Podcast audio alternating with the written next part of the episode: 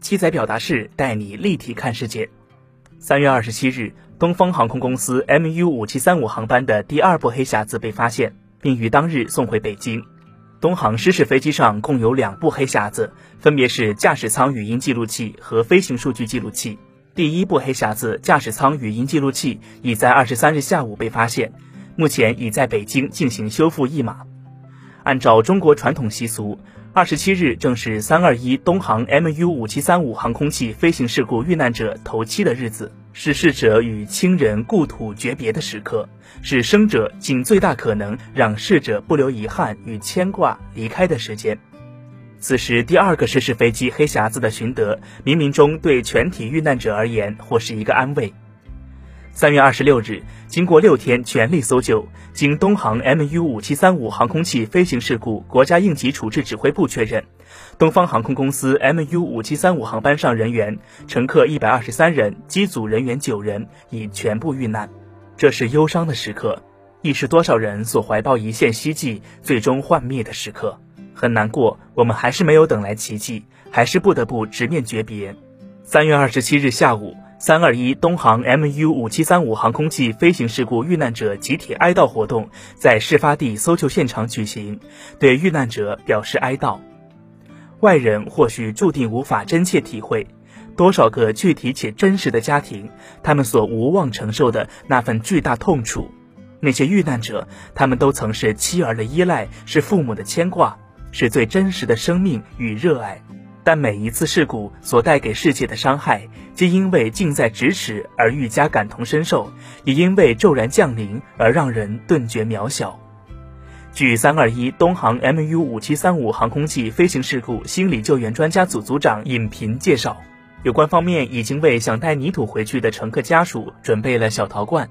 我们尊重每一个人，看到有不少家庭在事故现场装泥土，用这种方式与亲人情感连接。没有忘记，就是永远在一起；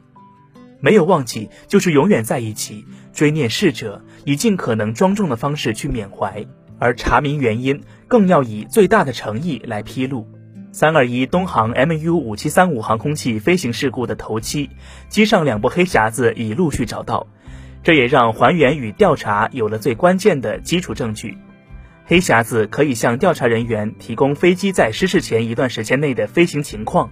不仅是对事故分析的重要证据来源，也是对事故做出正确判断的关键数据来源。作为用来记录飞机在飞行过程中的各种参数，以及空乘人员事故前操作、通话以及与各塔台对话内容的关键证据，黑匣子被寄予太多查明事故原因的公共期待。过去几天，众人皆经历漫长的等待、寻找与挣扎，围绕这场令人错愕的事故。生者有太多疑问待解，不仅是想给那些无辜逝者一个清晰的交代，也是在试图修复深埋于很多人内心的种种无助与忧虑。事故发生后，国家应急处置指挥部已连续举行多场新闻发布会，回应公众的关切与疑问，包括涉事航班起飞时的适航状况、天气因素以及驾驶人员的心理、生理健康状况、飞行经历等等。都成为多次新闻发布会的追问与答疑焦点。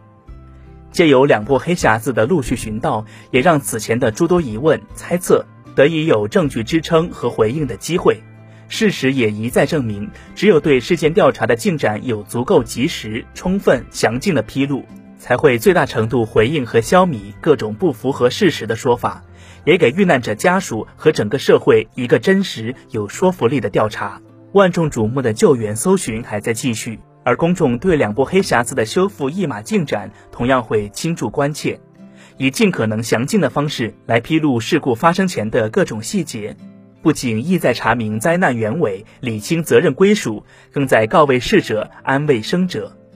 针对此前网上传播的飞机最后机头垂直向下砸向地面的视频。民航局航空安全办公室主任朱涛曾表示，由于航空器事故调查是专业性和系统性极强的技术工作，需要调查人员与技术专家以及相关单位协同配合，才能抽丝剥茧理清事实。